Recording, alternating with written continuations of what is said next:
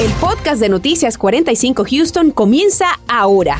A continuación escucharás las noticias más importantes del día.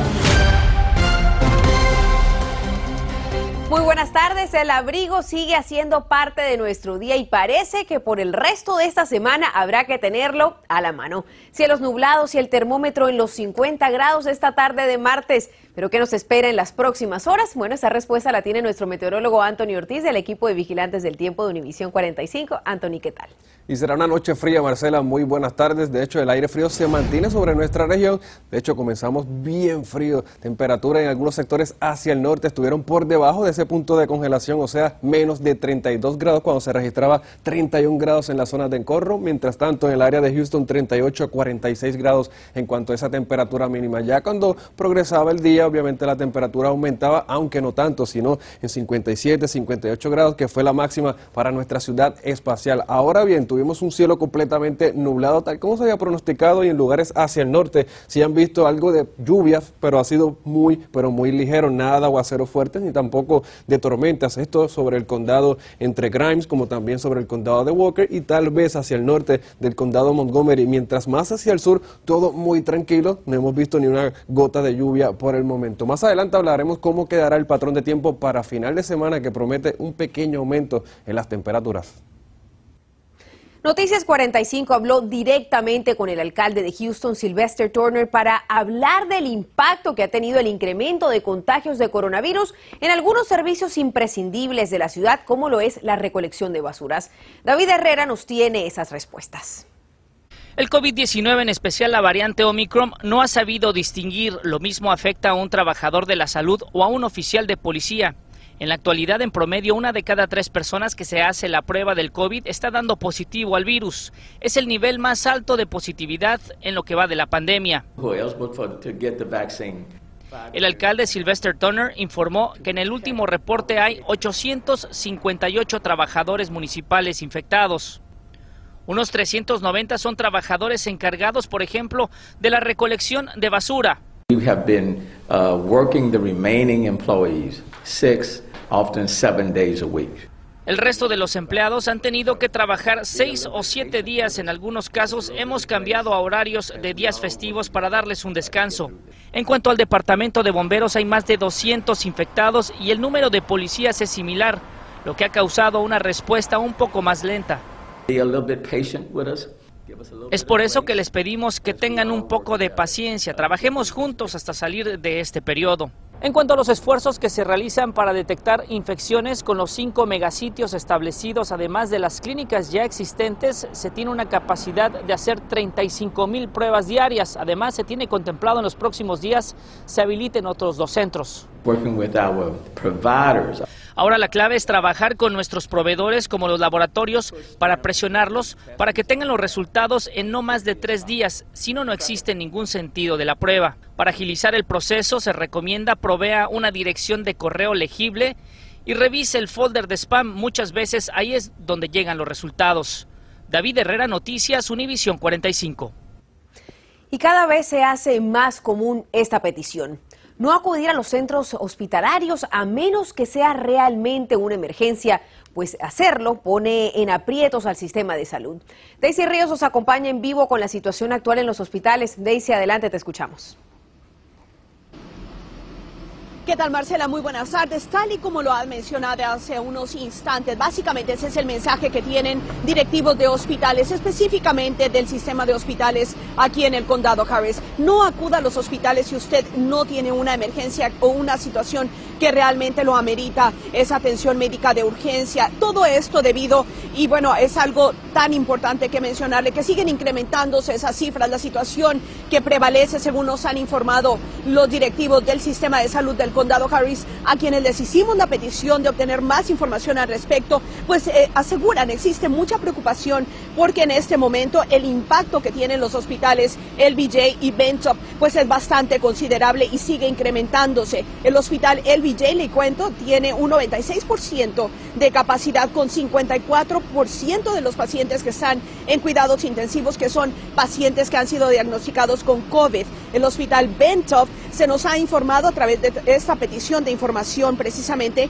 que el 76% de capacidad y bueno, tiene un 30% de precisamente capacidad de los eh, pacientes que están diagnosticados o están positivos con COVID. Es decir, están ambos hospitales llegando al límite. Esto es una situación bastante alarmante y también dentro del mensaje que tienen autoridades, como le decía, es sobre todo si no tiene la necesidad de acudir también a hacerse un examen eh, de detección de coronavirus, pues que no lo hagan estos sistemas eh, de hospitales, ni al LBJ, ni tampoco aquí al Bentop, todo con la intención de que no se sature el sistema de salud precisamente del condado Harris y se le pueda dar la atención a quienes realmente lo necesitan. Por supuesto, les tendremos más información de este tema actualizado constantemente todos los días porque realmente esta situación pues es bastante alarmante y sigue en desarrollo en el condado Harris y también en la ciudad de Houston. Regreso contigo. Daisy, gracias por ese reporte. Y ante esta preocupante situación por el número de casos y las hospitalizaciones que se registran a diario en el condado Harris, Hoy la Corte de Comisionados llevó a cabo una reunión de emergencia donde se aprobaron fondos para hacerle frente a esta crisis de salud pública que estamos viviendo. Claudia Ramos nos habla sobre la ayuda que ya se anticipa que va a llegar al condado Harris próximamente. Ayer la jueza del condado elevó el nivel de amenaza de COVID-19 en la comunidad al máximo nivel, el nivel rojo, y es en parte, por supuesto, al número diario de casos reportados, pero también debido a las hospitalizaciones. Hoy, sin embargo, el enfoque fue otro. Hoy ella, la jueza y la Corte de Comisionados, estuvo en tomar ese enfoque para tomar esas acciones para hacerle frente a esta pandemia y para eso, de manera unánime, la Corte aprobó más de 40 millones en fondos que servirán para traer al condado Harris ayuda de personal médico. Se anticipa que en las próximas semanas más de 600 enfermeras lleguen para ayudar a hospitales de nuestra área, muchos de ellos que tienen una escasez de personal porque incluso esos trabajadores de salud se han enfermado con COVID-19 provocando un estrés en el sistema de salud. La jueza también mencionó que aprobaron fondos para poder comprar 100 mil pruebas rápidas adicionales para los distritos escolares para que los estudiantes se les permita un regreso a clases seguro y así también mantener los casos en las escuelas a un nivel mínimo. Por otro lado, también se le preguntó si todas estas situaciones con el aumento de casos y las hospitalizaciones diarias, si esto requeriría que cierre la economía nuevamente para poder controlar esta pandemia y esta fue su respuesta. En muchos sentidos, ordenar un confinamiento en estos momentos queda fuera de la mesa y eso es en parte también por las órdenes del gobernador que evita que gobiernos locales emitan este tipo de leyes para controlar la pandemia. Actualmente el porcentaje de positividad en Houston eh, sobrepasa el 30% y por eso la insistencia de líderes locales está en pedirle a la comunidad que se vacune o que use de manera apropiada las mascarillas. Reportando desde el suroeste de Houston, Claudia Ramos, Noticias, Univisión 45. Y precisamente el Departamento de Salud de Houston nos dijo que se estarán enfocando en la vacunación de ciertas áreas porque muchos aún siguen escépticos a poner literalmente el hombro contra la pandemia. Daniel Tucho nos cuenta por qué esa tercera dosis podría ser determinante, sobre todo si ya tú te contagiaste de COVID. La ciudad de Houston continúa sus esfuerzos de vacunar a cuantas más personas sea posible, pero tienen un problema, la falta de interés de los residentes. Lo que queremos ver eh, de un punto de salud pública es de que haya más filas en ponerse la vacuna. Eso es muy importante porque esto es lo que nos va a ayudar a salir más pronto de esta pandemia. Así lucía esta mañana Plaza Américas, uno de los tantos lugares en la ciudad donde puedes ir a vacunarte. Aquí hoy habían más personas haciéndose pruebas de descarte. El Departamento de Salud quiere cambiar eso y ya se está enfocando en los códigos postales más vulnerables. Eh, códigos postales aquí en la área de Houston que pues tienen eh, muy pocos médicos eh, en su vecindario, no existen clínicas públicas, hay barreras con el transporte. Las autoridades dicen que el problema no es que no hayan suficientes vacunas o citas disponibles, por el contrario, dicen que tienen el triple de vacunas que actualmente vienen suministrando. Estar completamente vacunados con las tres dosis podría ser la diferencia entre una enfermedad leve o terminar en un hospital. De los que están vacunados, generalmente ha sido gente que están vacunados con una o dos vacunas. No me ha llegado nadie que tenga tres, las tres vacunas. Entonces, cuando me preguntas la importancia, yo lo que estoy viendo en las en la, en la líneas de, de, trabajo es que la gente que tiene tres vacunas generalmente no termina en mis unidades de COVID.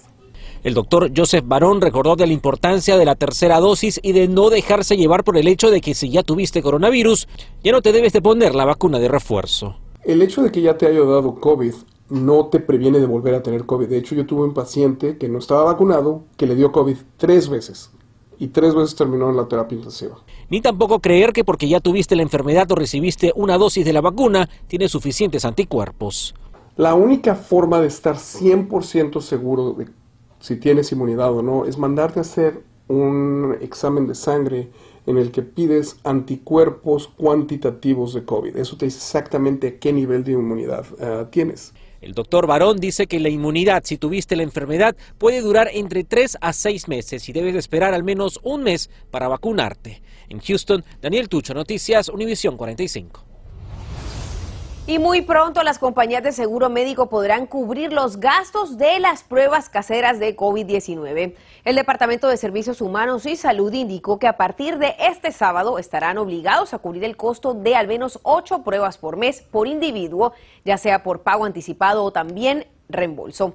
No será necesario una orden médica o tampoco una prescripción. Estos exámenes tampoco serán sometidos al deducible o copagos. Y en este momento apunta con la cámara de tu celular a nuestro código QR que te llevará directamente a nuestra página web y allí al artículo donde encontrarás los sitios para realizarte el examen de coronavirus y también los sitios donde puedes aplicarte la vacuna contra el COVID-19. Solo tienes que apuntar con la cámara de tu celular y hacer clic en el enlace que te saldrá en la pantalla. Y esta misma tarde el gobernador Greg Abbott anunció la entrega de millonarios fondos para apoyar a las comunidades militares aquí en el estado de Texas. Puntualmente 15.3 millones de dólares destinados a las comunidades alrededor del estado, brindando inversiones de proyectos de infraestructura y otras iniciativas con las que buscan incrementar el valor de las instalaciones y así proteger los trabajos de estas comunidades. Desde el año 2015, Abbott ha otorgado ya 98 millones de dólares a estas comunidades a través de la Comisión de Preparación Militar de Texas. La organización Crime Stoppers presenta un nuevo proyecto que busca brindar más transparencia a la comunidad sobre los crímenes violentos en el condado Harris y también para luchar contra la violencia. Y hay escasez de sangre para los hospitales de nuestra región. Ya les cuento cómo puedes donarla para salvar vidas. Estás escuchando el podcast de Noticias 45 Houston. Con la atención puesta en la pandemia, no podemos dejar a un lado la crisis que cada vez afecta más a nuestra comunidad. Estamos hablando de la ola de crímenes que se han desatado en todo el condado Harris. La organización Crime Stoppers, junto a los jefes de diferentes agencias del orden, buscan nuevamente unir esfuerzos y luchar contra el crimen. Marlene Guzmán nos explica cómo esperan lograrlo. As Harris County closes out one of its most violent years with over 600 people killed. El condado Harris cierra uno de los años más violentos con más de 600 personas asesinadas, dijo la presidenta de la organización de Crime Stoppers Houston en una conferencia de prensa este martes, para anunciar una iniciativa enfocada en combatir el crimen ante el significativo aumento de un 70% en el 2021 comparado antes de la pandemia en el 2019. Hemos visto que la comunidad tiene muchas frustraciones por el incremento en crímenes y están haciendo preguntas que muestran una desconexión como por qué la fiscalía está permitiendo que salgan bajo fianza, por qué el alcalde no le dice a los jueces que hagan tal cosa. Estamos viendo que la comunidad no está entendiendo cómo trabaja el sistema de justicia. Solicitamos con el Departamento de Policía de Houston las cifras de homicidio reportado en la ciudad en estos primeros días del 2022 y ya se han registrado 10, un total paralelo al 2021 y 2020 durante el mismo periodo. El Instituto de Comunidad Segura será el centro de nuestro programa de seguridad comunitaria y servicios para las víctimas, refiriéndose a un nuevo proyecto que intenta disminuir la violencia en el condado a través de cuatro objetivos que buscan brindar más transparencia.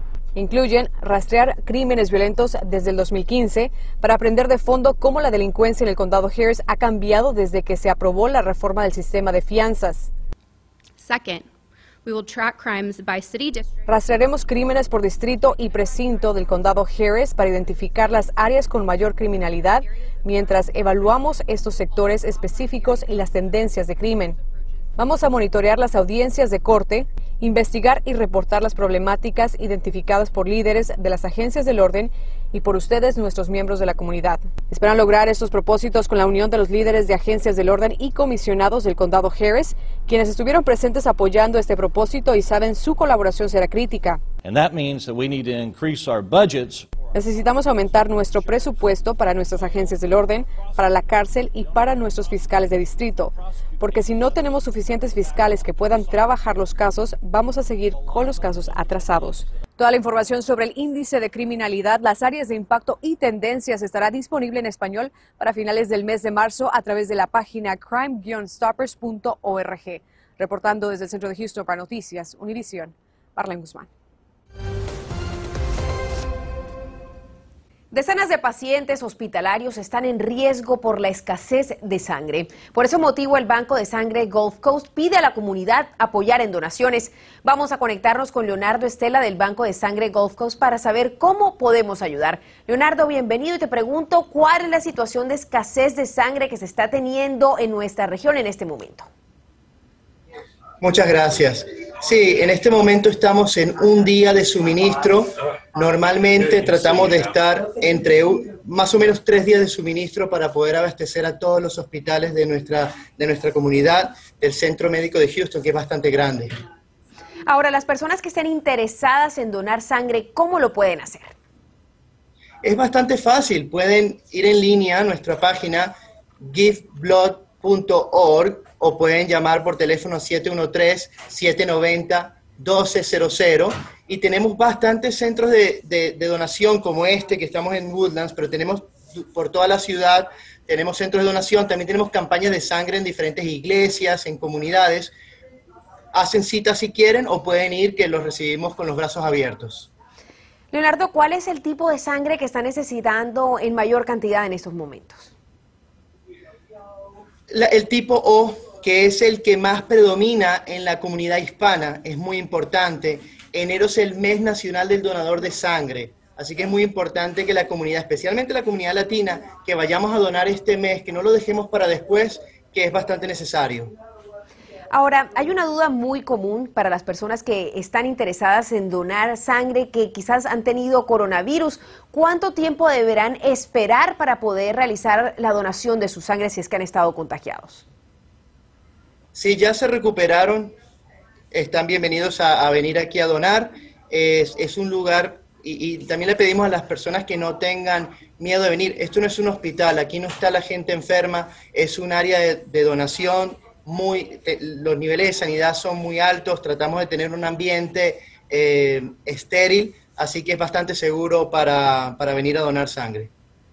Leonardo, muchísimas gracias por habernos acompañado. En pantalla estamos viendo también el número de teléfono o la página web donde pueden buscar más información al respecto. Gracias, Leonardo. Muchísimas gracias. Los tiempos de viaje están siendo bastante extensos en algunas autopistas y esto por accidentes. Ya les muestro en cuáles.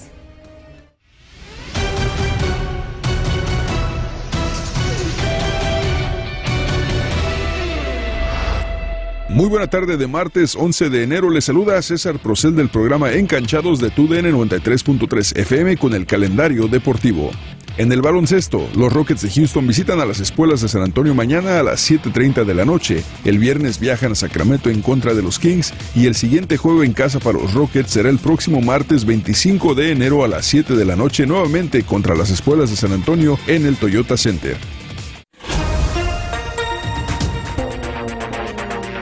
Univisión 45 se da la tarea de investigar qué está sucediendo con el personal de los laboratorios, ya que esto estaría derivando retrasos en la entrega de resultados en las pruebas de coronavirus. Además, tras el incremento en el nivel de amenaza por COVID-19 en el condado Harris, hablamos con negocios sobre los retos que esto pudiera representarles esta noche a las 10.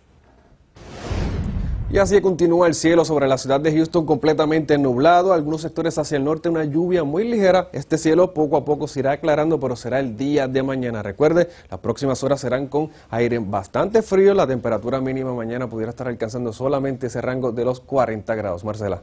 Anthony, para este momento yo creo que ya deberíamos estar más que acostumbrados a ese abrigo, a las bufandas, por lo menos en este inicio de año como hemos visto. Gracias por habernos acompañado. Nos vemos esta noche a las 10 en la edición nocturna. Gracias por escuchar el podcast de Noticias 45 Houston. Puedes descubrir otros podcasts de Univision en la aplicación de Euforia o en univision.com diagonal podcast.